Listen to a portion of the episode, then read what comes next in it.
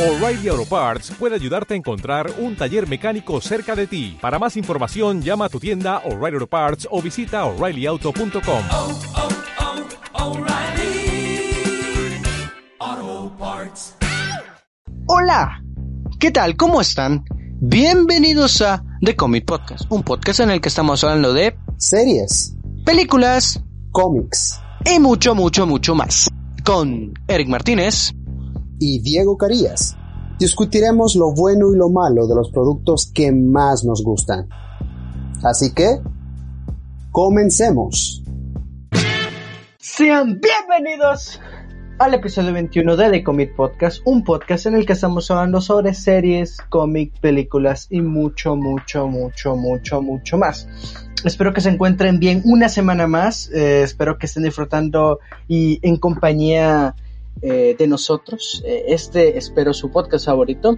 Eh, una semana más en la que aún nos encontramos en cuarentena, en la que no hay avisos nuevos, pero que las que espero que se encuentren todos muy, muy, muy felices. Y espero que no se coman las perdices. Junto a mí, Diego Carías. Diego, ¿qué tal? ¿Cómo estás? ¿Cómo te encuentras? ¿Qué, qué te ha dado la vida esta semana? Hola Eric, ¿qué tal? ¿Cómo estás? Muchas gracias también a nuestros audio escuchas que están ahí con nosotros una semana más. Como tú bien dijiste, vamos a seguir debatiendo acerca de un tema bastante interesante como es la trilogía de Christopher Nolan de The Dark Knights. Y pues yo bien, como tú bien dices, una semana más de cuarentena, una semana más de estar en casa, eh, guardando distancia, siguiendo las indicaciones, tratando de tener actitud positiva y bueno, como tú bien dirías, darle pa'lante. Pero aquí estamos, gracias a Dios, una semana más. Pero tú, ¿qué tal? ¿Cómo estás? ¿Cómo sigues de salud? ¿Cómo va la dinámica en la casa? Cuéntanos. Pues como mencioné la semana pasada, me estaba un poquito enfermito, estaba un poco mal de salud, sin embargo ahorita me siento un poco mejor, uh, aún no completamente curado, pero pues ahí vamos, ahí vamos, ahí vamos, aquí siempre de pie uh, al cañón, entregándole este buen contenido. Pero al otro lado, eh, siguiendo la dinámica de la semana pasada, nuestro querido invitado, Ednerson Sánchez, eh, como mencioné aquella ocasión, eh, estudiante de economía, que nos visita en este su podcast. ¿Cómo estás, Anderson? ¿Qué tal? ¿Cómo estás? ¿Cómo te encuentras? ¿Qué, ¿Cómo te ha tratado la cuarentena esta semana? Eh, ¿Qué tal? ¿Qué pacho? Hola, hola, hola, hola a todos los radioescuchas de este podcast. Gracias por volverme a invitar y espero que esta vez terminemos de discutir todo sobre Dark Knight y todo lo referido a Batman y nuestros uh, disputas que tenemos de opiniones entre nosotros y que sea de mucho interés para toda la, la audiencia. Perfecto, perfecto. Suena bastante, bastante interesante. Como recordarán, la semana pasada estuvimos hablando de la trilogía de Nolan y dejé a medias a Anderson, pero ya vamos a retomar eso. Ya primero tenemos que hacer una dinámica importante eh, que habíamos olvidado la semana pasada, pero no se preocupen. Espero que la disfruten mucho. Eh, pues yo creo que queremos dar un anuncio importante en este episodio y es que oh, vamos a cambiar un poco la modalidad y a partir de el próximo episodio ya no habrán noticias en los podcasts porque vamos a comenzar a crear contenido eh, respecto a noticias. Espero que les vaya a gustar. Es para ser un poco más actualizado ya que estamos eh, ganando un poco más de ritmo con el podcast y pues siempre entregándoles esa información que es esencial para este mundo de los cómics, de las películas, de los superhéroes que tanto les gusta. Así que previo a eso, creo que no queda nada más que finalizar la sección de noticias con esta última emisión. Y comencemos contigo, Emerson. Danos, danos ahí, eh, ser el padrino del último eh, noticiero de este podcast. ¿Qué más que comenzar con esta exitosa película de Wonder Woman? Y en la cual Wonder Woman 3 sería la última película de DC Comics Extended World para Patty Jenkins. Tras haber dirigido las primeras dos cintas de Wonder Woman protagonizadas por Gal Gadot, Patty Jenkins ya ha revelado que podría estar trabajando Wonder Woman 3 y un spin-off. Sin embargo, es probable que la tercera película de la heroína sea la última de la directora dentro del DC Comics Extended World. Pues vaya noticia, ¿no, Eric? Y pues de esta misma película esperamos ver la Wonder Woman 2 a principios de octubre de este año. ¿Qué más nos tienes? Pues uh, yo les tengo una noticia muy muy interesante de la que quiero que dejemos discusión, entonces mejor pasemos a la de Diego. Muy interesante lo de Wonder Woman, Patty Jenkins un besote, mujer increíble, nos dice una de las mejores eh, mujeres maravillas y obviamente Gal Gadot un super besote porque es una mujer increíble.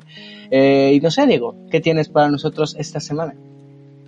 Sin duda alguna gran noticia la de Gal Gadot, pero bueno, ya hablando de DC, pues ahora vamos a seguir hablando de DC Comics más en concreto de Suicide Squad, que por cierto en nuestra fanpage de Facebook publicamos el logo nuevo oficial de la película y esta noticia tiene que ver con James Gunn, que hizo un en vivo otra vez con sus fans, que es bastante recurrente de su persona, y James Gunn aclaró de que la película es 100% de él. No hay restricciones, no hay nadie que se haya metido ahí con, con la película, así que básicamente es producto eh, totalmente de James Gunn. Y bueno, él dejó bien claro eso. Se tiene previsto que la película de Suicide Squad se estrene el 6 de agosto del 2021, del próximo año. Así que a ver qué, qué si James Gunn puede surtir un poco la carencia que tuvo Suicide Squad 1. Esperemos que sí, hay que tener fe en él, pero bueno, ahí James Gunn diciendo que la película es 100% de él, así que a ver qué, qué nos espera Suicide Squad el próximo año. Ok, muy muy interesante. Realmente yo me encuentro bastante emocionado del proyecto de James Gunn con Suicide Squad. Nos puede entregar algo muy muy, nos puede entregar algo muy muy interesante, como ya lo hizo con Guardianes de la Galaxia. Entonces esperemos de que salga bastante bien este proyecto. Yo creo que esa es la noticia con la que eh, pasamos a la siguiente, que es que Disney como recordarán hace un par de meses, lanzó su propio sistema de streaming, su propia propuesta de streaming que se, llamó, que se llama Disney Plus y que solo estaba eh, disponible en Estados Unidos durante mayo más o menos eh, estuvo disponible en, Europa eh, España y Francia y ese tipo de países de la península y por fin tras meses de espera va a llegar a Latinoamérica precisamente en noviembre. Y aquí es cuando les quiero realmente esa es la noticia menos menos impactante pero lo que quiero y lo que quiero que me contesten es lo siguiente. Como recordarán eh, Disney ha tenido un recorrido importante a la hora de representar o traer de nuevo a la vida sus clásicos en live action y como recordarán este año se pretendía estrenar Mulan ahora bien por la situación de la, de la pandemia mundial, los cines no están trabajando y a pesar de que en algunos países se ha pensado reapertura, pero constantemente está muy fluctuante todo el proceso de reapertura y volverlos a cerrar por las variaciones del pico de, de contagios del COVID. En esta ocasión es importante resaltar que Mulan se va a ir directamente para streaming. Y el asunto es de que no por pagar el servicio de Disney Plus, que más o menos en Estados Unidos cuesta 7 dólares, en Europa 6.99 euros. Aquí realmente en Latinoamérica no se ha hablado de un, precio, de un precio en específico, pero esperemos que ande por, mismo, por el mismo asunto. Sin embargo, aunque pagues tu membresía de Disney Plus, no vas a poder disfrutar de Mulan. Tenés que pagar 30 dólares para ver esta película. Ahora quiero, quiero poner eso en perspectiva porque eh, estuve más o menos consultando y por ejemplo películas como Endgame o Infinity War para que se compren directamente las películas, no para alquilarlas, para que se compren en, obviamente en, en, formatos online como eh, Google Play, no, ¿cómo se llama? Google Películas o Amazon, cuesta 17 dólares y Mulan va a costar el doble. ¿Ustedes estarían dispuestos a comprar Mulan a 30 dólares para poder verla, sí o no. Y aquí es cuando también quiero resaltar un rumor que aparentemente hay rumores que dicen que Black Widow se va a estrenar en el mismo formato.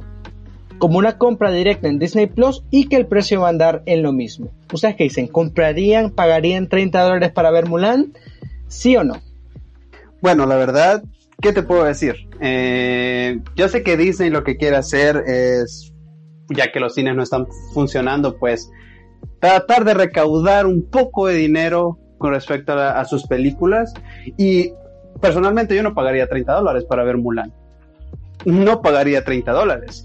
Sin embargo, ya pusiste también en tela de juicio que probablemente Black Widow también se estrene así por streaming y eso es algo que me decepciona. Sin embargo, no lo sé, o sea, por no pagaría 30 dólares, con Black Widow me dejaste pensando, pero yo creo que ahorita la economía de toda familia pues está un poco, no sé, no está tan estable que se diga para gastar 30 dólares en una película en estos momentos, así que quizás no lo haría. Con Mulan definitivamente no, con Black Widow porque o sea, es una película que hemos estado esperando por mucho, mucho tiempo, nosotros que somos fanáticos de Marvel, pero mm, yo siento que Disney la está poniendo muy, muy, muy difícil el asunto, ¿sabes? O sea, sí, entiendo que quieren recaudar y toda la cuestión, pero lo siento muy caro, honestamente, lo siento muy caro, pero no sé qué piensa Anderson al respecto.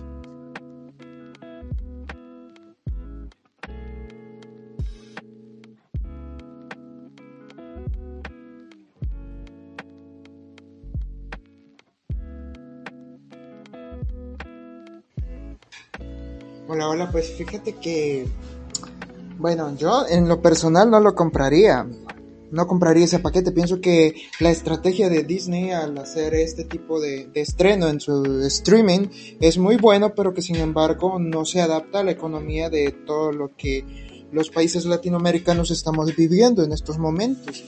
Um, creo que es demasiado caro para ver una película y que, bueno, en cuanto a Black Widow, igual es buenísima, todos la estamos esperando, pero aún así no creo que sea el éxito que esperan.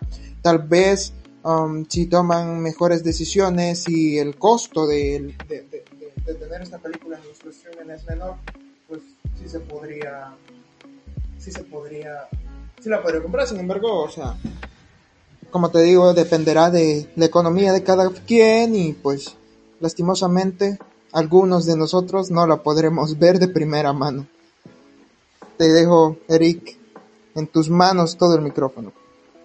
Sí, yo considero de que obviamente este precio responde a las exigencias económicas de Estados Unidos de que el cine más o menos ande entre 15 dólares por persona y pues pretende pues que sea como que dos personas la vean. Sin embargo, para Latinoamérica creo que es un precio muy muy alto y que obviamente aquí va a ser un descontrol eh, de piratería que pues, ¿qué se va a hacer? ¿Qué se va a hacer directamente? Así que esperemos cómo le va a Mulan.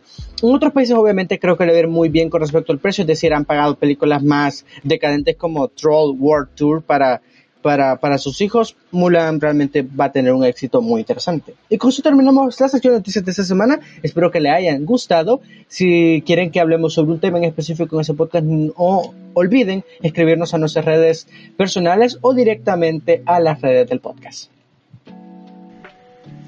La semana pasada nos quedamos en el eh, en media plática, literalmente interrumpí a Ederson para que diera su punto eh, de lo que estábamos hablando sobre los errores de The Dark Knight Rises. Eh, y aquí estamos una semana más, si no nos han sintonizado, eh, estamos hablando sobre la trilogía de Nolan, de Batman, de Christian Bale. Y si usted no ha escuchado el, el episodio número uno, se lo recomiendo grandemente. Ahí hablamos de la Batman Begins y del de The Dark Knight y un poquito de, de, de, de, Rises, entonces la recomendación claramente es que vayan al episodio 20, que lo disfruten, que nos digan Eric anda a engordarla, o Diego anda a engordarla, o Enerson anda a engordarla, y efectivamente pues ver qué se hace con respecto a esa cosa. Entonces, eh, pero antes, antes, antes de eso, eh, la tradición de este podcast es usualmente hacer preguntas importantes a nuestro invitado que olvidamos hacer en el, en el, episodio anterior ya que nos emocionamos mucho. Así que en este eh, episodio 21 espero que eh, la, pueden, pueden perdonarnos esa cosa.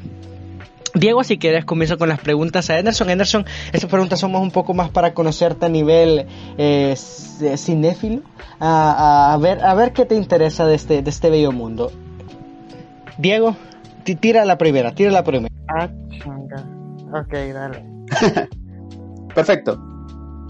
Claro, aquí va la primera pregunta, amigo, y es, cuando hablamos de películas, ¿qué prefieres? ¿Acción o comedia? Oh, me la pones difícil, man. No, ¿Se pueden las dos? no, no se puede. ¿Qué decía Eric? no, es que va. Si tú me dices acción y comedia, estoy igual. Ahora si me dices entre comedia y terror, prefiero comedia. Pero las dos me encantan. Acción me encanta uh -huh. y comedia también. Bueno, respetable la, la respuesta. Eric. Diremos diremos que es un empate, diremos que un- es un tie. Entonces, eh, otra, ¿cuál es tu película favorita, Anderson? Dark Knight. El caballero de la noche, amigo. Guau. ¡Buah, increíble! Na- nadie se esperaba esa respuesta. No, no, no, no, pero es que o sea, no, no, no es como mi película favorita, sino que de las más, de, de- de la- de- de- de las más chéveres que he visto en toda mi vida, ¿no? Porque me gustan muchas otras, ¿no? O sea, digamos, eh, estuvimos hablando hace poco sobre la trilogía del Padrino, ¿no? Que es como un drama súper genial de, de estas películas. eh, me gustan mucho, por ejemplo, eh, Volver al Futuro, me encanta esa trilogía también. es Buenísimo, súper genial, Ustedes ya estuvieron hablando de eso. Me encantan las películas de cowboys, ahí por ahí las de las de Van Cleef, las de este men, ¿cómo se llama? Clint Eastwood. Clint Eastwood. genial. Lo mejor, lo mejor. Y pues claro, lo moderno, ¿no? Y lo de Marvel, alguna que otra película de DC por ahí. Pero más que todo también las series de DC son geniales. Oh, oh, oh, espera, espera, no, no menciones series, esa es otra pregunta. Dale, güey. Tranquilidad ahí. Dale, dale, dale, dale. Diego, tira la, tira la siguiente pregunta. No, de hecho, eh, mi, aquí, compadre, eh, mi amigo es un hombre basa- bastante versátil a la hora de gusto, lo cual me encanta.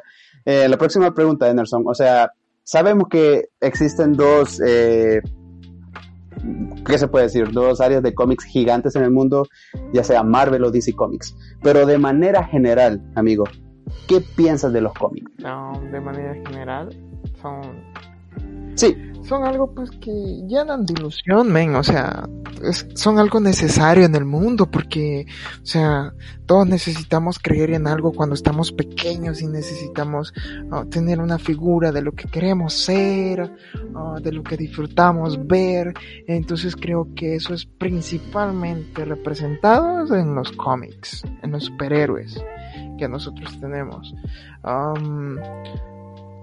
Y como te digo, pues eh, creo que esa es mi opinión. O sea, son importantes, son importantes. De hecho, o sea, si tú ves ah, el por qué se originaron los cómics después de la Segunda Guerra Mundial, era porque psicológicamente las personas necesitaban creer en un superhéroe, en alguien que eh, les podía garantizar cierta seguridad en sus vidas. Entonces, correcto. por ahí va, por ahí va, o sea, crear una ilusión en nuestras mentes, pero que al final nosotros vemos que nosotros mismos, las personas, tenemos los superpoderes, que posiblemente no sea que tiremos rayos X por los ojos o que seamos hijos de Odín o una chingadera como esa, pero, o sea, podemos ser superhéroes. Entonces, el ver esa figura primero en la televisión y luego darte cuenta que tú no tienes esos poderes, pero que puedes hacer algo por, por las demás, creo que eso es muy importante y por eso son muy importantes los cómics. Y pues, claro, hay cómics de otro tipo, ¿no? Pero, o sea, son eh, importantes también, o sea, te ayudan a, a disfrutar, a relajarte. Mira, yo cuando vengo de la universidad me encanta ver cómics, me relajan, o sea, me llevan a esos tiempos de kinder, de escuela básica, de bachillerato y te despejas de, del trabajo, de la universidad y pues por eso son muy importantes. En total acuerdo. De hecho, me gustó tu frase de que no necesitamos tener poderes para ser superhéroes. Y hay que tomar en cuenta eso bastante. Así que gracias por tu respuesta. Y sin duda alguna, esto termina de re- o sea, recalcar de que por eso es que idolatras tanto a Batman. Porque es un ser humano cualquiera, pero ¡uh! Él puede hacer muchas cosas. Eh, Eric, siguiente pregunta. Bueno, ahora sí, ¿cuál es tu serie favorita? Chinga, es que, por ejemplo, yo, yo, tú me preguntas cuál es mi serie favorita y yo me hallo en una encrucijada porque, eh, como Diego dijo, yo, yo soy muy flexible en mis gustos, o sea, no tengo algo favorito en sí, ni siquiera tengo una comida favorita, un color favorito, me encantan muchos colores, muchas comidas, sabores, olores, etcétera. Pero, um, te, te digo una pequeña listita de mis series favoritas. Me encanta Flash, aunque hay ciertos errorcitos ahí de DC, ¿no? De Flash, de DC. Am, eh, sí, quizás es algo lento, Quizás es algo destruye lento, la ¿verdad? línea temporal. O sea, pero en cuanto a cuestiones de de manejar esta de, de física cuántica está mil por ciento más avanzada que esta babosada de Dark que ha salido en Netflix. No sé si ya la vieron ustedes, pero me encantó. Es mil por ciento mejor Flash. Entonces, Espérate, espérate, espérate, espérate, espérate, espérate, espérate, espérate. Volvé a decir, espérate, volvé a decir, volvé a decir todo lo que Aquí, dijiste. mira, espérate, va a empezar un conflicto. Anderson. Increíble. Flash te parece mejor que Dark. Solo Sí, así quiero corroborar. sí, porque, o sea, mira, en, Punto. en, Va. en, en Flash, en Flash, esto de la física cuántica lo puede entender hasta un niño de kinder. Y en Dark, o sea, necesita hacer, tener cierto razonamiento matemático, lógico por ahí para poder entenderlo, porque hay gente que la ha visto toda y no la termina de entender, güey. O sea, en cuanto a eso, Flash está mil por ciento mejor. Y, y eso, o sea, no sé cómo rayos o cómo carajos me lo pueden refutar. porque, o sea, yo, yo, yo que, que entiendo. Mira, Emerson. Yo no he visto Dark aún, pero has iniciado una guerra. Una Yo guerra que Eric. Entiendo, o sea, porque he estudiado un poquito de física, o sea, eh, hasta cierto punto te pierde la, la, la, la, la, serie. Sin embargo, o sea, es, o sea, si tú sigues bien la línea eh, que lleva, pues la entiendes. Pero la gente, co- o sea, mucha gente no la entiende. Y te dice, espérate, espérate, no me puedo desconectar de esto porque no la entiendes. Y se la tienes que explicar. Y, yo se la he tenido que explicar a muchas personas esa pinche serie. Entonces, creo que en cuanto a la claridad que tiene ah, la serie de Flash, en cuanto a las leyes de la física, es mucho mejor y me encantó. Pero bueno, ya luego me responde sobre eso. Otra serie que me encanta ha sido la de Arrow. Um, aunque como tú dices es una copia de una adaptación de la historia de Batman a Arrow, pero que sin embargo se ha hecho pues aceptable. Um, me encanta también la de bueno, pa- ya dejemos lo- lo- lo- los superhéroes ahí, vámonos también puedo decir que la de Lucifer, que es una más una serie más light, pues. Me encanta, me encanta esa serie. Que por cierto, ya en agosto va a salir la, la quinta temporada, ¿es, no? La quinta temporada y la última, parece. ¿De, Entonces, ¿de cuál serie? espero disfrutarla. ¿De Lucifer? Ah, s- no, aparentemente va a haber una, una sexta, si no, si no me recuerdo. Aunque creo que la sexta, no sé si nos vaya a gustar, porque ya sería fuera de, de lo presupuestado al principio, ¿no? Solo le quieren sacar más, o sea, ya solo le quieren sacar más billete, man. Ya porque estaría de más. que tiene, tiene jale. Entonces, creo que eso es lo que pasó como con, con Arrow. O sea, estas últimas temporadas ya no han estado tan buenas como las primeras. Entonces, está por ahí esa. Oh, la de Sherlock. Me encantó. Me encantó la serie de Sherlock. Y, carajo, te pudiera seguir describiendo miles y miles de series que yo he visto. Me encantan las series históricas. Más que algunas otras, ¿no? Y me encantan las de cómics, me encantan las, esta de Sherlock que vendría a ser como una serie que policial, novela policial o algo así. Correcto. sí. Buenísima. Ah, y las narco, y las, y las narcoseries. Me encantan No también. tenía que faltar, otra, compadre. ¿no? En ese punto soy bien comercial, ya viste, ¿no? Pero por ahí va, viejo. Perfecto. No tengo algo establecido, sino que me gusta experimentar. Un hombre versátil. Me gusta, me gusta. Eric, ¿sigues ahí? ¿Estás bien? Quiero obviamente estar completamente en desacuerdo con lo que mencionas respecto a Dark, porque pues eh, eh, el chiste de Dark no es, mío. no es no es explicar la la astrofísica eh, detrás de los hoyos de gusano y Nolan lo pudo hacer con Interstellar o lo hizo a su manera entonces engórdala. Obviamente eh, Flash y Darkseid son series que no se deberían de comparar en ningún punto porque una es una serie episódica otra es una serie de bien planificada episodio a episodio no como Flash eh, entonces, pues, eh, a pesar de que me gusta Flash y Grand Ghosting bien y amo a Patty, Patty de, realmente debería ser la, la, la girl no Iris, eh, sorry, not sorry. Eh, pero completamente de desacuerdo con eso. Pero bueno, no, de, de eso vamos a hablar posiblemente podcast. otro día, otro día. En otro podcast, en otro podcast. Ahora nos hemos quedado pendientes con un, eh, con un asunto. Anderson, eh, si ustedes no recuerdan, el episodio pasado hablábamos eh, de los problemas de Rises y Diego mencionaba sobre la televisión en la cárcel, sobre el final y Anderson que estaba a punto de decir algo cuando lo interrumpí, entonces ahora Anderson tras una semana te doy la palabra. Dime, a ver, ¿qué, qué, qué, qué, te, qué pacho? ¿Qué pacho? Dale, compadre, telas. Bueno, veamos. Diego decía de que era imposible que estuviera vivo, si es que lo estaba. Y pues posiblemente para algunos influencers sea así. Y algunos te dicen de que está vivo, pero no en cuerpo, sino que solo está vivo como un símbolo, como en espíritu.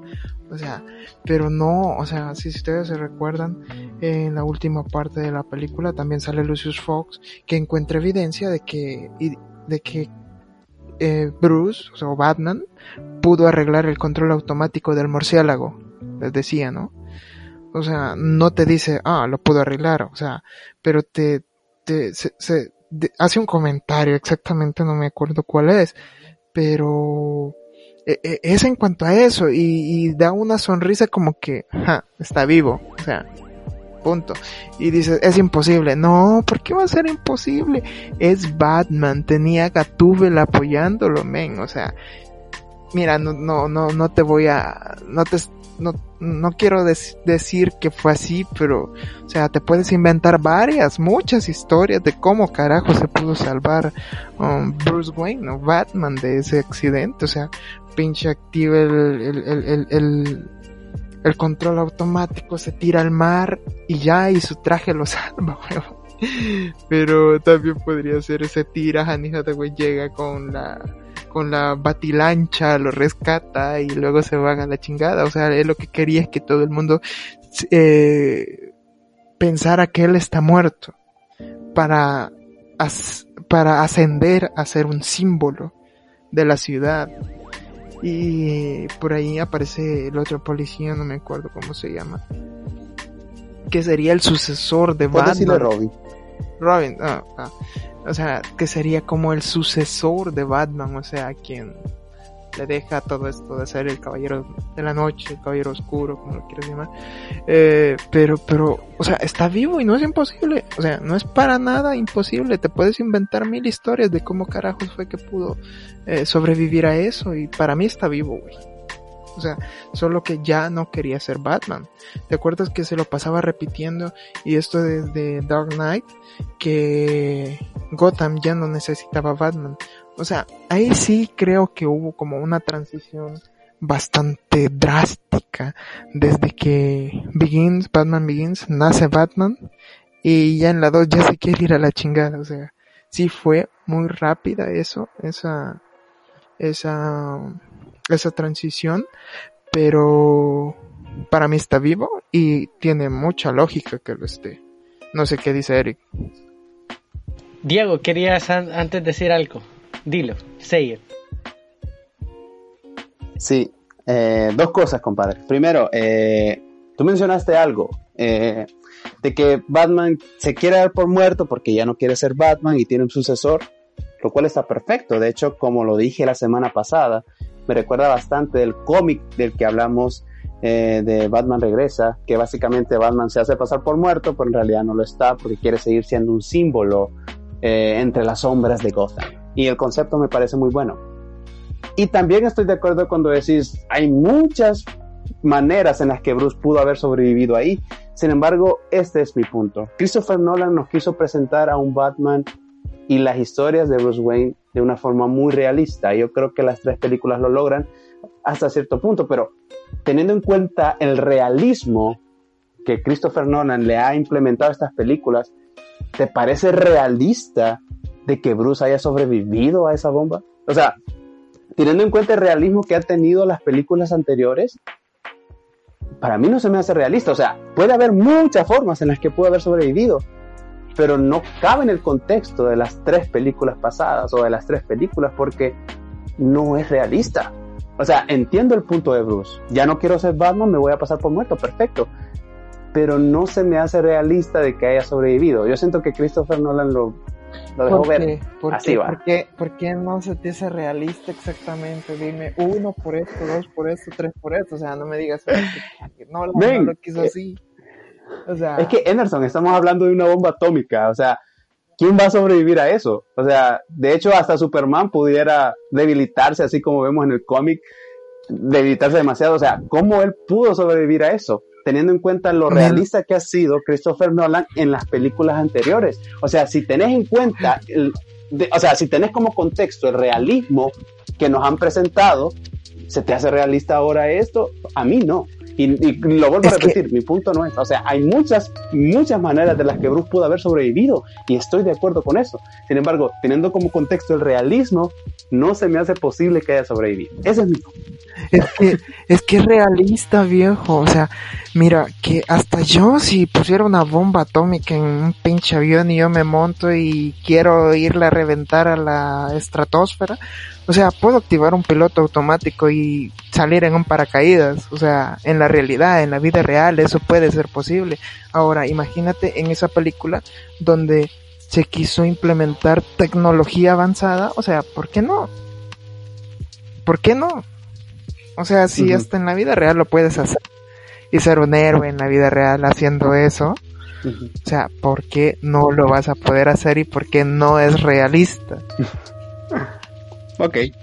Quiero- vaya, hagamos una cosa, Nelson, ya que hay, existe una dualidad en este momento, dejemos de que desempate el crítico de críticos. Eric, ¿qué piensas al respecto? Telas, dinos qué pacho hay. Que saque Snyder es una... digo, digo, digo, digo. Bueno, estamos hablando de, lo siento. de la- Cuando hablamos, es que cuando hablamos de mal, de, de cosas que realmente son malas, solo me acuerdo de su nombre. Eh, pero bueno, Increíble. a ser honesto.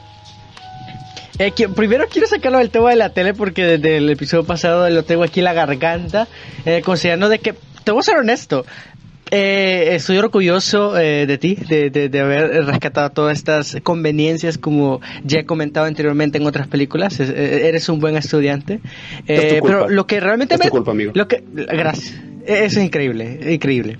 Y Lo que me parece más curioso es de que tu reclamo sea la tele que considero que sí es posible y no que un quiropráctico cure a Batman o a Bruce Wayne en la cárcel. Entonces, bien con las incongruencias, mal la dirección hacia donde las estás apuntando. Eh, Pero bueno, eh, respecto a lo del final, ah, es cuestionable, ¿me entiendes? Es cuestionable porque eh, obviamente el impacto de una bomba nuclear alrededor de la misma es exageradamente grande y al final Batman es un humano y hasta donde yo tenga entendido eh, su traje de Kevlar no tiene plomo para salvarlo de una explosión nuclear. Lo que implica es de que si Don Anderson dice de que Flash es mejor que Dark eh, en explicar eso, pues Batman se queda pobre. Porque obviamente, o sea, siendo honesto, Te dije, Nelson, que le iba a agarrar con vos, viejo. Te dije. Te obviamente, obviamente, no considero de que Batman, aunque sea tirado al agua, eh, se haya salvado de esa. Y eh, hay, hay una crítica que, que me gusta mucho de, del eulogio, eh, que dice, la razón por la que no existe una cuarta película de la trilogía de Nolan es porque hubiéramos visto a Gotham con todos con todos sus ciudadanos con cáncer porque esa bomba obviamente ha de, ha de haber tenido algún tipo de impacto en Gótica porque vamos mira Chernobyl es decir un reactor eh, eh, vale queso y vamos o sea toda Pripyat vale queso, ¿me entiendes? Es decir, no, no, hay, no hay vida ahí. Bueno, la hay, pero en, en medidas un tanto más extrañas. Entonces, siendo honesto, ah, siento de que, como eh, les nombré que se debería llamar a esta película, es un falso realismo. Me temo que estoy en este caso del lado de, de Diego. No sé si querían eh, sacar en cuenta algo extra de todo esto. Pero, compadre, compadre, o sea- dale ahí con todo. Dale, dale teorías a Eric, a pesar de que me apoya, pero dale ahí, quiero ir. No, o sea, yo fui al punto de que, viejo, si existe un automóvil que se mueve solo, que, o sea, lo hizo Google, que esto se paren los semáforos, eh, no atropella a la gente, o sea, ¿por qué chingadas madres no va a haber un pinche piloto automático que se lleve a la chingada eso y yo me, me, me bajo aquí? O sea, es como, te vas en el bus, le decís al conductor, eh, me bajo aquí y usted siga, punto. Solo que el conductor es automático, es algo electrónico. Y se lo lleva la chingada, no tenés necesidad de morirte para, para salvar a una ciudad.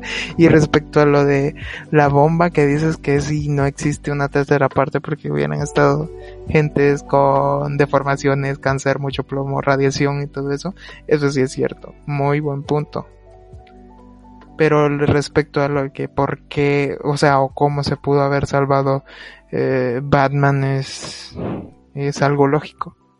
O sea, pudo haber tenido miles, infinidades de formas como haberse salvado. Y no es necesariamente que Batman hubiera ido, hubiera esperado a la explosión y después se hubiera salvado. No, antes de la explosión, viejo. O sea, por eso existe la tecnología. Ahora, o sea, si te fijas hasta drones no tripulados, o sea, ¿qué pedo? Eso es muy posible. No, no, es que yo no estoy diciendo que no sea posible en algo. O sea, mira, nosotros podemos comenzar a teorizar cómo eso es posible. Sin embargo, la cámara no muestra que tras esa toma de, eh, de la, de, de la, de la batiala que vaya hacia el horizonte para explotar, nunca vemos de que alguien salga propulsado, no vemos que Batman se caiga de todo eso, es decir, eso no lo vemos. Pero, pero, pero, pero- pero, pero, Fox encuentra la evidencia que el piloto automático fue reparado. Yo sé, yo sé, yo no estoy diciendo que no lo hizo con piloto automático, yo te estoy diciendo que la película y a nivel de guion nunca se nos explican eso y que termina apareciendo como una conveniencia. Yo creo que aquí el asunto no es que sea plenamente imposible, no es como que Dios le dijo, hey, ¿sabes qué? Eres bueno, te vamos a salvar y te vamos a enviar para Italia con una mujer to guapa, ¿sabes? Es decir, no estoy diciendo que eso no es posible. Lo que estoy diciendo es de que como no está representado ni en el guion, ni da a entender una teoría lo suficientemente aceptable, porque sí, ok, Lucio se da cuenta de que pudo arreglar el piloto automático, perfecto, good, that's pretty good. Bien, genial, creó una inteligencia artificial, creó a Cyborg en el proceso, perfecto, me encanta, qué bien por Nolan, pero no deja de sentirse un tanto conveniente, un tanto mm, que no se esfuerzan lo suficiente para que eh, pase. Es decir, al final sé que es una película de sé que estamos hablando de un multimillonario que pelea en un traje de Batman, pero ah, para el realismo que nos tenía acostumbrado Nolan, sí le falta un poquitillo, sí le falta un poquitito de coherencia. Y eh, eso en general. No sé si quieren agregar algo más de Rises. Yo básicamente decir de que esto es lo maravilloso del cine, de que tengamos opiniones, a veces vamos a estar de acuerdo, a veces no, pero que se puedan crear ese tipo de debate, de debates, perdón, es, es, es impresionante. Ah, regresando a Rises, pues mm, no me parece un mal final, o sea, el final final del que estamos hablando en este momento, pues sí me parece un poco confuso, pero aparte de eso, pues mm, no está mal. O sea, obviamente recalco, como decíamos la semana pasada, que la 2 es la mejor de esta trilogía. Sin embargo, es que yo siento que la 3 eh, la vemos así porque después de la calidad que tuvo la 2, eh, la 3 ya se notan algunas decadencias. Porque, eh, o sea, hace dos años, pues, bueno, en el 2008, porque la Rise se estrenó en 2012. O sea, básicamente, después de ver la 2, esperábamos algo mucho mejor, pero estaba muy difícil superarla o igualarla. Entonces yo creo que ese es el problema, pero para hacer una conclusión, no está mal, no está mal. No sé qué opinen ustedes. O sea, para mí la película no es, no es mala, mala, pero obviamente no es la mejor. La mejor es la 2. Pero es lo que yo, lo que yo opino. Compadre, ¿qué decís vos? ¿Fue una buena conclusión para vos? Sí, eh, totalmente de acuerdo. O sea, no fue mala, no fue mala, pero sí la 2 fue la mejor. La 2 es la mejor de la trilogía y pues ahí no, no te lo niego ni te contradigo, compadre. Perfecto, Eric. Ok. Ah, obviamente considero de que The Dark Knight Rises tiene es, es una división, ¿me entiendes? Te voy a ser honesto, yo sí me tengo que poner al lado en el que considero que es una película que tiene demasiadas flaquezas, es decir, a nivel de guion hay tantos temas que no se terminan de eh, encajar apropiadamente, no como lo hace los dos, siente más como un como e inclusive yo siento que el nivel de guion es peor que la 1, porque siento que hay mucho desorden, es decir, hay muchos temas que no guardan relación, muchas incongruencias, muchas conveniencias, por ejemplo, cómo entró Batman, cómo viajó Batman desde el Medio Oriente, donde aparentemente parece estar la cárcel, y llegó hasta Gotham, o sea, tiene un avión privado, que no técnicamente no debería tenerlo, cómo viajó, se fue a pie, caminó en el agua, Jesús, es decir, Mm, es decir, ¿qué pacho? O sea, parece lo que pasó en la parece lo que parece lo que pasó en la última temporada de, de, de- de Game of Thrones de que son eh, viajes a lo loco, es decir, cómo entró a Gotham, si aparentemente todo todo está bien ubicado para que nadie entre, em, es decir, muchas cosas, muchas cosas, muchas, muchas, muchas cosas, muchas inconveniencias, muchas conveniencias, perdón, y muchas incongruencias que te quedas, well, pa- por ejemplo, ah, no entiendo el dilema de Robin, es decir, por ejemplo, eh, obviamente tras revelar que Harvey Dent no es esta figura de paz y luz eh, que ven de la 2 y que o que eh, o que Gordon y Batman ponen de acuerdo en, resaltar para que sea una ciudad más más eh, más segura, más menos de, crimen, menos llena de crimen. Eh, por ejemplo, se enoja Robin con Gordon y en el final de la película cuando Batman explota o cuando Batman se escapa de la explosión, él bota su, su, su, su, su placa, es decir, por, es decir, ¿qué pasó? O sea, ¿de, de dónde vino? Es decir, entiendo el planteamiento de que obviamente no hay que tener confianza en las en las instituciones, pero realmente ese ejemplo, eso de que todo lo de Harvey Dent es una falsa, perdón, una farsa sobre cómo el sistema está corrupto, ¿realmente lo vemos en la película? Pues eh, no. Entonces, por eso esta película me deja de ver exageradamente mucho. Es decir, es curioso, siento de que viví una experiencia muy eh, dual, muy, muy, muy dicotómica, viendo la película en el que estaba viendo la película y decía, wow, es el final, se siente trágico, se siente todos sus personajes, pero si te pones, si, si- si- si te sentás realmente a pensar la película, te das cuenta de que eh, hay problemas, hay muchos, muchos problemas, muchas conveniencias, muchos peros y al final siento que me sacan completamente la película. Diego, vi que querías mencionar algo. No, de hecho, en total acuerdo con vos, solo quería resaltar eh, ese hecho que también se me había ido a mí, de cómo es que hizo Bruce después de que, bueno, salió del pozo, no tenía dinero, no tenía nada, cómo hizo para llegar a Gótica, cómo hizo para entrar, si la ciudad básicamente, o sea, estaba vigilada, o sea, ahí es donde te digo que hay muchas incongruencias en esta película que vos te quedas, como vos decís, ¿qué pasó? Pero sigo recalcando de que, o sea, no es tan mala mala, pero fue una buena conclusión. Y de ahí, de ahí pues arrancar eh, con el típico debate, ¿no? O sea, para mí la trilogía de Christopher Nolan es, es muy, muy buena, es muy, muy buena. Sin embargo, ¿este es el mejor Batman que hemos tenido? ¿Es este de verdad el mejor Batman? ¿Qué, qué, qué opinan ustedes? Quiero empezar con Compadre, porque sé que Compadre va a defender a capa y espada a Christian Bell como Batman. Pero, compadrito, danos razones por las cuales nosotros podemos creer que este es el mejor Batman que hemos tenido. Compadre. Es que, o sea, yo te lo expliqué, o sea, este man se adapta al millonario, al millonario uh, que disfruta de los manjares de la vida y luego se puede transformar en un ninja. O sea, sin problema alguno. Y para mí, por ejemplo, uh, Ben Affleck no logra eso. O sea, ves, yo Compadre, veo yo a Ben a ti te Affleck encanta Ben Affleck. yo veo a Ben Affleck y no lo veo ni como millonario ni como ninja. Ni como un ninja retirado, como tú dices. o sea, no, no lo alcanzo a ver, ¿me, me entendés? O sea, Ajá.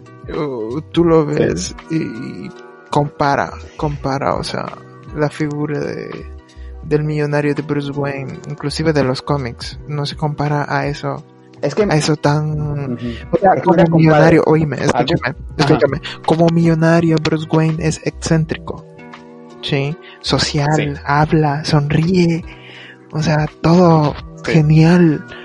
Y, y, y Ben Affleck no lo logra. O sea, no, es siempre serio. O sea, es como que no se adapta a la doble personalidad que tiene que tener. ¿Ves? Y además que el traje es una mierda. O sea, pudiera pasar. Lenguaje, lenguaje. Pudiera pasarte. Pudiera. pu- le, le pones un, le, le pones un pipa ahí, me. Pero yo te pudiera pasar que Batman estuviera gordo. Sí, más gordo de lo normal. Pero, pero, o sea, Ay, sin compadre. perder la esencia, güey. O sea, no, no se puede. O sea, no logro concebirlo. Y en cuanto a los Batman anteriores a Christian Bale, pues, hola, son muy buenos. O sea, no te lo niego. Pero siempre hizo falta, no sé, ese carácter, el carisma que vimos en esta película que tuvo mucho de innovación. O sea, en su producción, escenografía, eh, personajes, o sea, tuvo un muy buen reparto.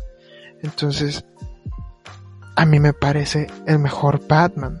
Ahora, ¿por qué a, a ti? Yo sé que a Diego le gusta Ben Affleck como Batman, pero ¿por qué, Diego? Dinos. Es que mira, aquí es donde yo voy a dar mi opinión sincera y honesta. Yo siento que Christian Bale es un muy buen Batman. Pero, ¿cuál es la diferencia entre el Batman de Christian Bale y el de Ben Affleck? O sea, quiero que, que- que te pongas a pensar en esto, compadre. Ben Affleck representa a un Batman viejo. Representa a un Batman que lleva años siendo Batman. Entonces, no vas a comparar un Batman viejo con un Batman joven. Entonces, de hecho, cuando los comparan a mí hasta cierto punto se me hace injusto, porque es como comparar el Batman del universo animado de DC, que por cierto tenemos dos podcasts hablando de esto, si no lo han escuchado vayan, está genial. O sea, no podemos comparar al Batman de ese universo con el Batman de, eh, de Dark Knight Returns, donde se pelea con Superman. O sea, para mí son dos Batmans que son muy distintos, pero siguen siendo Batman. Entonces, ¿por qué apoya a Ben Affleck? Porque para mí Ben Affleck es un buen Batman veterano es un buen Batman viejo. O sea, el Batman de Ben Affleck quiere representar a un Batman ya totalmente experimentado, un Batman ya con años. Y para mí, si quieren representar eso, lo hace bien. Si ya nos vamos al Batman de Christian Bale, o sea, estamos, o sea, lo vemos desde que va a entrenar eh, con Ra's al Ghul y toda la cuestión, o sea, lo vemos eh, iniciar como Batman. Entonces, por eso es el mejor en eso. Pero si nos vamos a un Batman ya retirado, para mí Ben Affleck lo hace bien. Hay puntos, ¿verdad? Como el traje que no terminan de convencer, pero algo que mencioné el podcast pasado, la semana pasada, es que, vaya, en la pelea de Batman v Superman, que ya sabemos que esta película no es buena, que está, eh, bueno, Zack Snyder, el, el mejor amigo de Eric, está ahí involucrado, pero la armadura que utilizan en esta pelea contra Superman es muy apegada al cómic. Y la armadura que usa para pelear contra Superman no me desagrada. Y, en el cómic pasa exactamente lo mismo. O sea, es un Batman ya veterano, un Batman experimentado, un Batman viejo que se pelea contra un Superman joven. Igual que el cómic. Entonces, a eso es lo que voy. Yo siento que Christian Bale es el mejor. Sin embargo, Ben Affleck quiso representar a un Batman veterano, a un Batman experimentado. Y a mi punto de vista lo hizo bien. Pero no sé qué opina Eric al respecto. O sea, es, es, bastante complicado, pero, o sea, si lo ves desde ese punto de vista, es, es, como Christian Bale es un Batman joven, pero Ben Affleck no es un Batman joven, entonces no va a ser igual. Pero, Eric, ¿qué opinas? Yo creo que tú lo dijiste al final, eh, son Batman completamente diferentes. Y con Jonathan, eh, eh, o John, del episodio número 15 y 16, hablábamos un poco en preparación a este podcast, en el que él, él me decía, y estoy completamente de acuerdo con él, digamos que lo voy a auto, lo voy a citar, eh, un poco ahí, no con las palabras exactas, y es que son Batman completamente diferentes y en cuestiones prácticas no deberían de ser comparados el uno con el otro. Es decir, Ben Affleck pretende, eh, bueno, a ser honesto, Batman como Batman me interesa su personaje de veterano, pero siento que las películas en las que se encuentra son decadencia y te voy a ser honesto, si estamos hablando de, eh, de que Ben Affleck está siendo el Batman de The Dark Knight Returns del que hablamos en el episodio 19, eh, pues me deja de ver bastante. Y en cuestión de Christian Bale, pues es un Batman que es muy inexperimentado. Es decir, al final, eh, vemos, eh, al final esas tres películas sirven para construir la leyenda de Batman. Al final, aunque al final eh, él muere directamente, es decir, muere su figura de héroe, aunque Robin le va a seguir en el camino. Mm, sí siento que son Batman completamente diferentes que no deberían de ser comparables. Y no te voy a negar frente a la, a la disposición. Aquí la pregunta es cuál prefieres, cuál te gusta más, cuál te sientes más eh, que desempeña para ti la figura de Batman. Obviamente, como digo, ambas Batman son diferentes, pero por la película me quedo con el de Christian Bale. No es decir, son Batman completamente diferentes, tiene sus momentos, es decir, por ejemplo, eh, los momentos de Batman, eh, de Batfleck como la pelea eh, cuando va a salvar a Marta, increíble, pero el hecho de que exista el, el tema de Marta en la película es decadencia a grandes niveles. Eh, pero por ejemplo, Christian Bale Gracias a Snyder. Gra- gracias, sí, sí, Snyder y su estupidez, stupid. Eh, bueno, su decadencia, perdón, perdón. eh. me da risa como no tengo haters por esto, como nadie me ha reclamado por, por, por odiar tanto a Zack Snyder, porque hay muchos seguidores de su gran trabajo, comillas, comillas, allá afuera, eh, pero sí, simplemente mm, creo que es un Batman completamente diferente. Si ya me voy en detalles, por ejemplo, si nos vamos en detalles, por ejemplo, pongámonos a votar, traje, Bale, Ah, Bella. pelea, eh, diría tal vez Batman, aunque Braille no realmente es. Para mí es un tight, para mí es un empate entre ambos. Es decir, son eh, tipo eh, conceptos completamente diferentes de, de, de batalla, de pelea.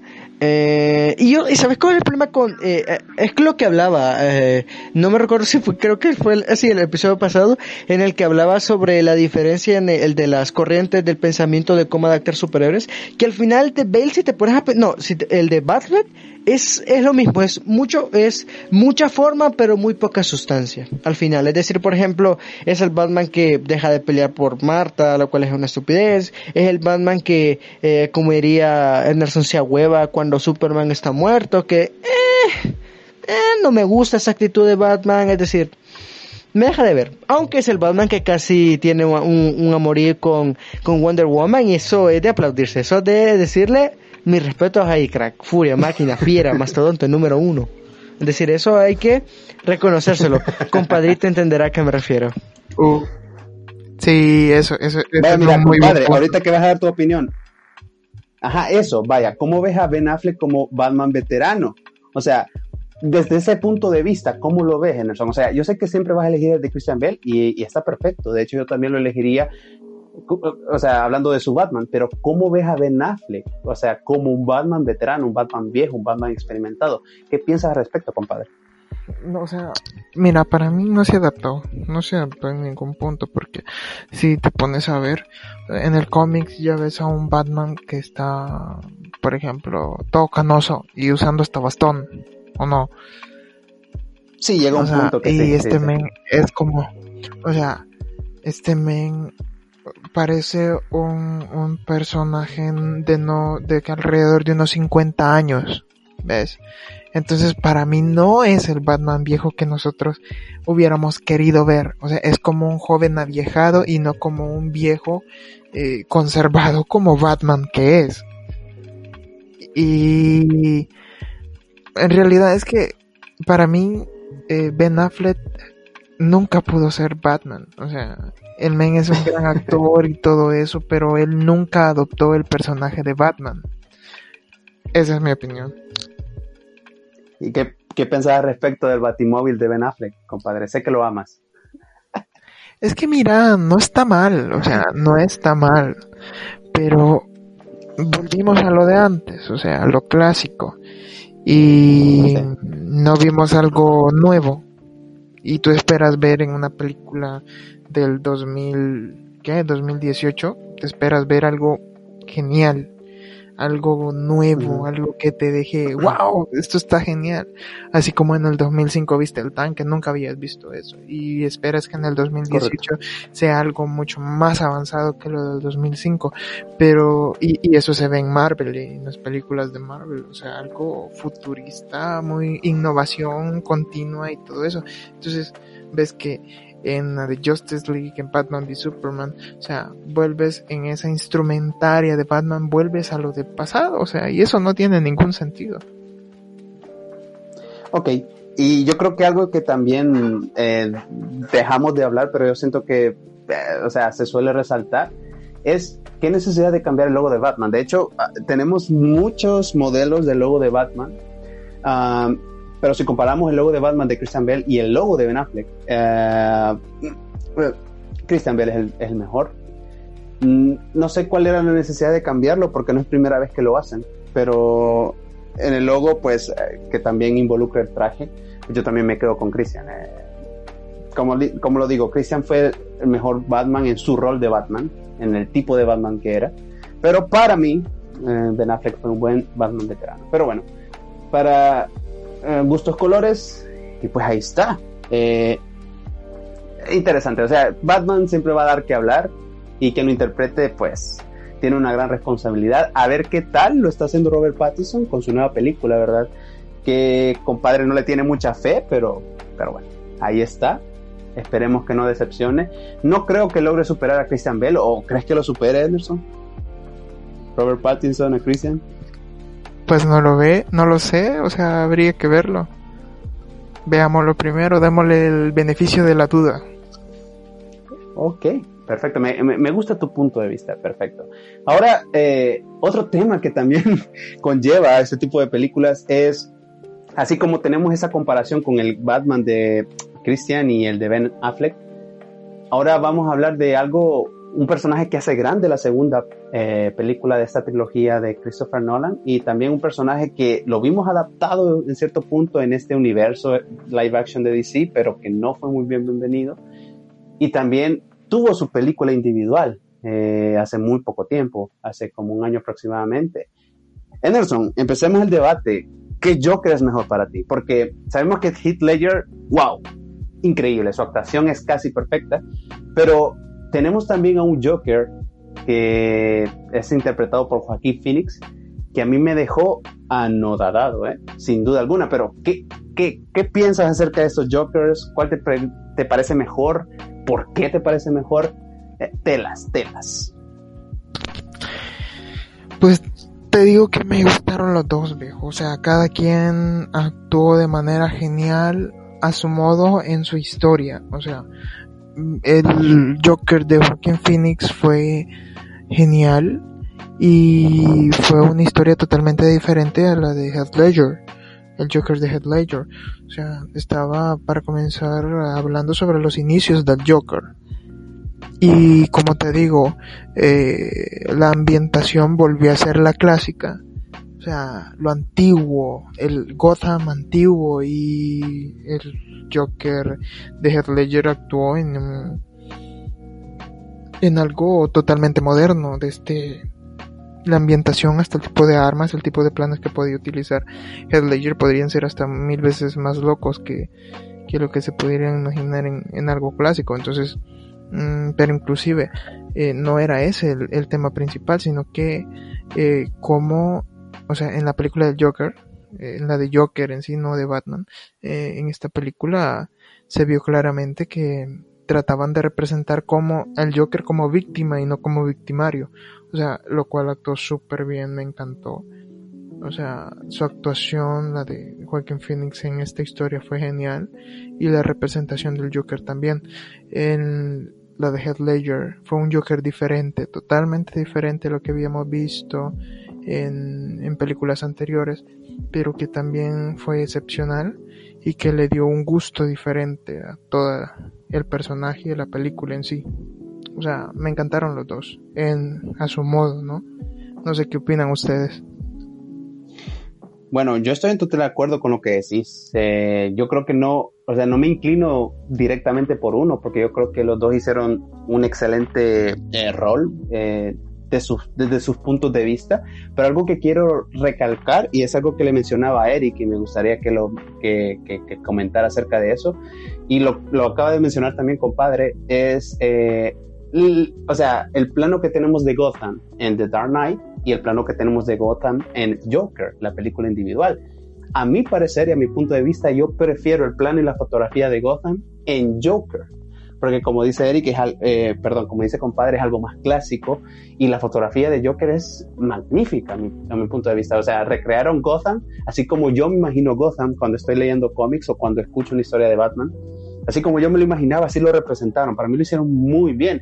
Y para mí es la mejor representación de Ciudad Gótica que hemos tenido en el cine, en live action.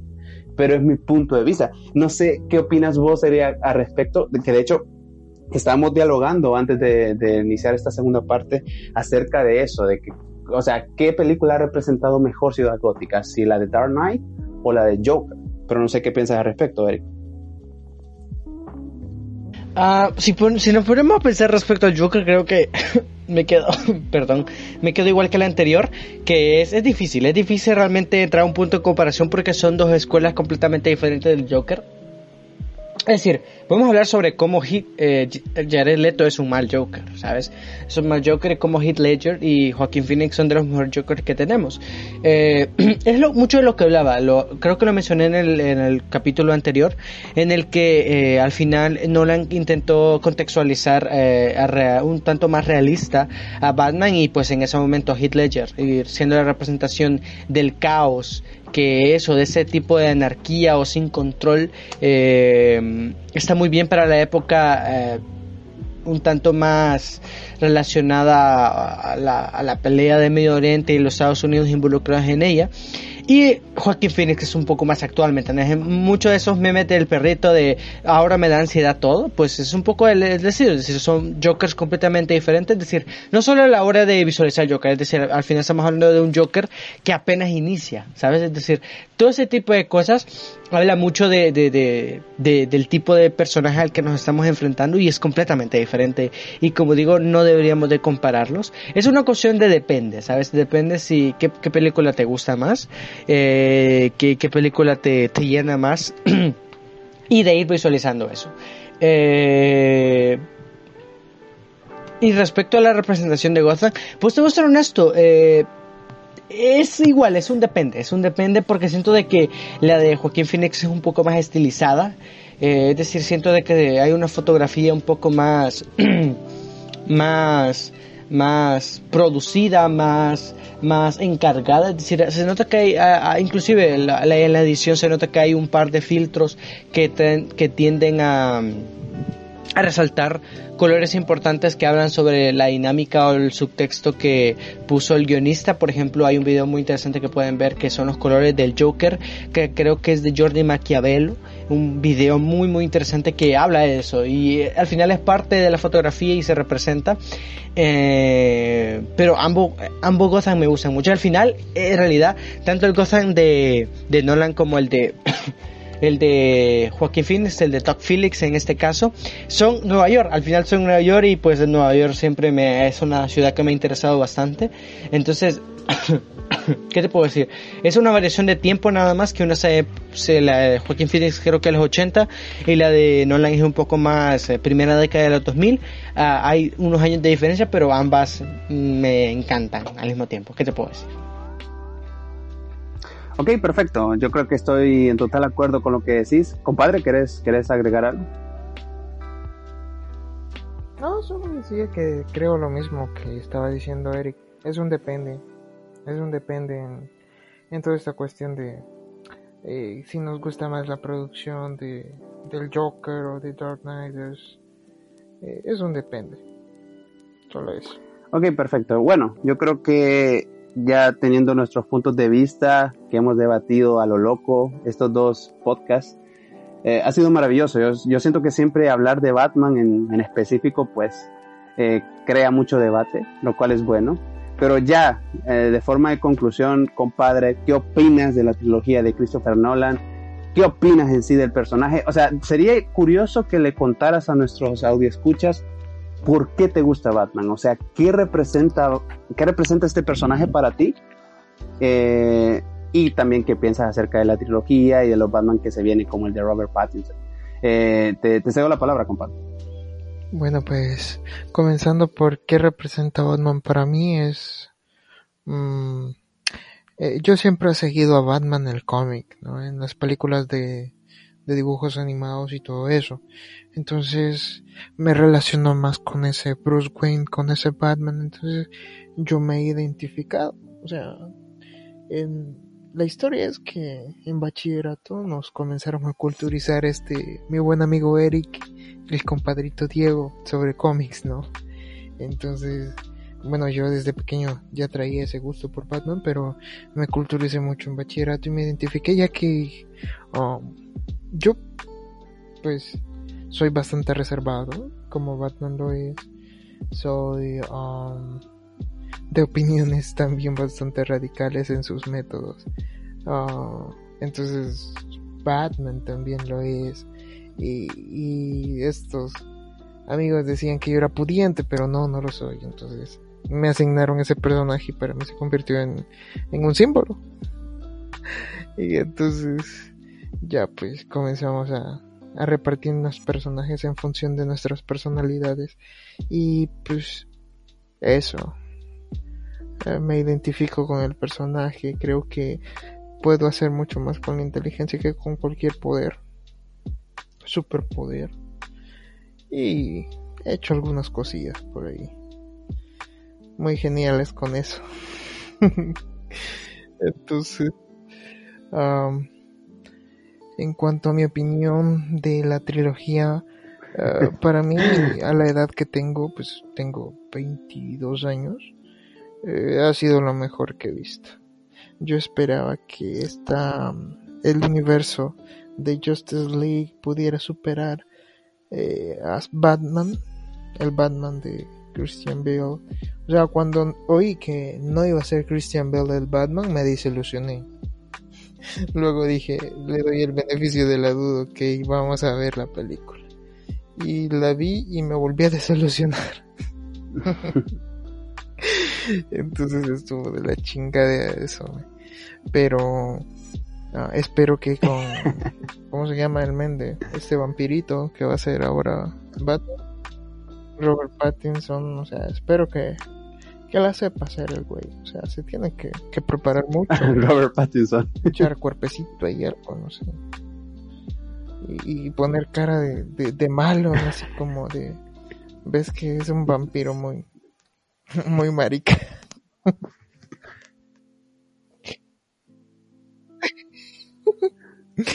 Pues claro, güey.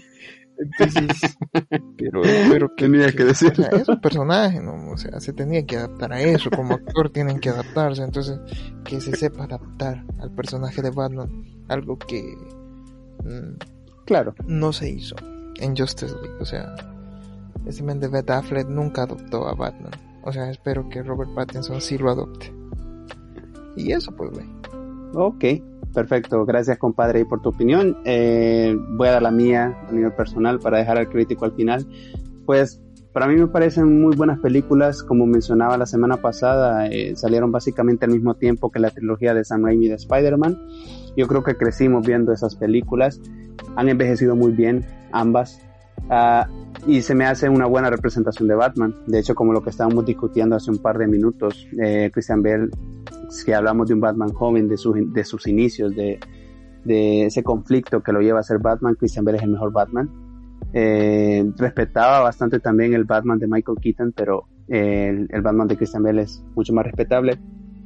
También recalcando, ¿verdad? Que el de Ben Affleck se me hace un buen veterano, pero veremos qué, qué nos ofrece Robert Pattinson hoy interpretando este personaje que Batman pues es un personaje muy interesante, es un personaje muy misterioso también, eh, pero es, es increíble porque yo siento que la mayoría mira a Batman porque como dice compadre, él es quien es por su inteligencia, no necesita super fuerza, no necesita rayos láser, no necesita volar, solo necesita intelecto para ser Batman, para ser quien es. Así que un gran personaje, eh, siempre es un gusto hablar de él.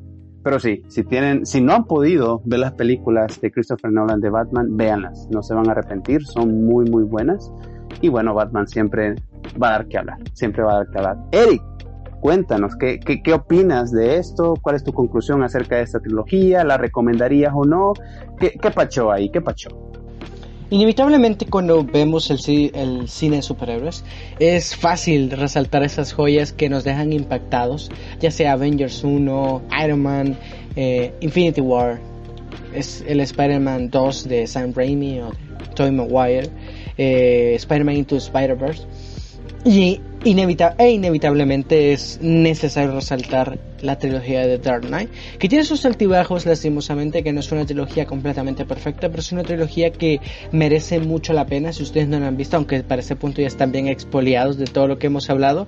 Eh, es una película que indiscutiblemente deben de ver, es hermosa, tiene gran calidad a nivel técnico. Eh, claro, tiene sus errores como he mencionado, pero por ejemplo, obviamente si de- daría un top, obviamente la, la Dark Knight es la mejor. Le seguiría la 1, el Begins, y me quedaría con Rises hasta el final. Eh, La ironía en ese, en ese mensaje. Es una película que creo que define muy bien y nos plantea la pregunta qué significa ser un héroe, eh, qué es Batman, quién es Bruce eh, Wayne, qué significa eh, este ídolo para Gotham. Eh, y al final, juro, te voy a ser honesto, siempre he visto estas películas como la historia de Gotham, a veces habla sobre no solo Batman y Bruce Wayne, habla sobre la gente de Gotham y eso creo que es un plus, un plus bastante interesante, bastante bonito. Eh, es increíble, es increíble. Es una película que deben, deben de ver. de- deben de ver las tres. Eh, si nunca han tenido la oportunidad, es increíble. Eh, por ejemplo, creo que la 1 y la 3 están en Netflix, la 2 creo que está en Amazon Prime Video por si ustedes tienen estas plataformas o se van por lo clásico que es la rica y buena piratería. Eh, entonces ahí está. Eh, yo creo que nada más, yo creo que con eso llegamos al final del podcast de esta semana. Eh, no sé si quieren agregar algo para de despedida de esta gran participación del episodio 2021 que implicó esta odisea de hablar sobre la trilogía de Nolan. No sé, Anderson, si quieres mencionar algo, si quieres mandar saludos, alguna una pochoncita por ahí, no sé. Tell me. A alguien especial, a alguien especial. Telas. Sí, pues eh, espero que todos puedan apreciar y ver estas muy buenas películas y que también puedan ponernos ahí sus comentarios, sus opiniones sobre lo que nosotros opinamos, sobre sus, sus propios análisis de las películas, interactuemos y pues saludos a, a todas, pues a todos los que nos escuchan y especialmente a una boliviana preciosa que es mi novia. Eh, Nosotros somos de El Salvador, ¿no? Pero por ahí está Daniela Leique, que es mi novia y la adoro mucho. Y ya la escuchaste en este programa, lo dije, así que ya se hizo público.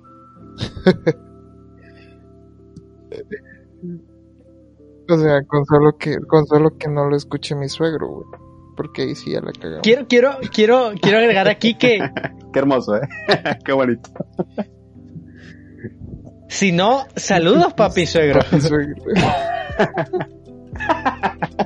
Mucho gusto. ¿Qué tal? ¿Cómo está? Uh, uh, así, mucho gusto. Ah, pues qué, qué, qué, qué bueno. Qué bueno. No, no, no, no, no, te aseguro que nos viene a matar desde Bolivia, que por estar diciendo. Eso me recuerda mucho a Narcos. Soy el fuego que arde en tu piel. Va y nos Qué va a raro. matar. Ah, No, no, no, lo peor es que ustedes han dado todas sus redes sociales aquí, güey. yo quiero, Yo por lo menos Quiero- no tengo, no tengo ninguna. quiero aclararte que yo no estoy siendo partícipe de esta riesgo, cosa ¿eh? y cuando me tenga que enfrentar a mi futuro papi suegro lo haré con, con dignidad y, y con y con y con esperanza. Y una cosa que quiero agregar importante es que Ednarson le dijo a esa persona que le gusta que le gusta y, y funcionó. Entonces, ¿qué mejor consejo? Eh, para terminar este podcast que díganle a la persona que le gusta que les gusta no sé si Diego quiere agregar algo ahí antes o una si quiere hacer su propia declaración aquí en el podcast Anderson ya la he hecho Ah. no, bueno, primeramente, pues siempre agradecer a la gente que nos escucha, eh, su apoyo incondicional pues está ahí. Como lo vuelvo a decir y lo digo todas las semanas, eh, nuestras redes sociales ahí estamos, la a volver a repetir, voy a, voy a tomar riesgo, compadre ahí, perdón.